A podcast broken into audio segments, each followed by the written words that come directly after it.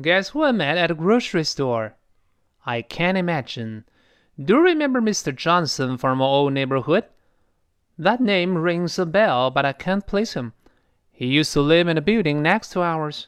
Oh, yes. Now I remember. He had dark hair and wore glasses.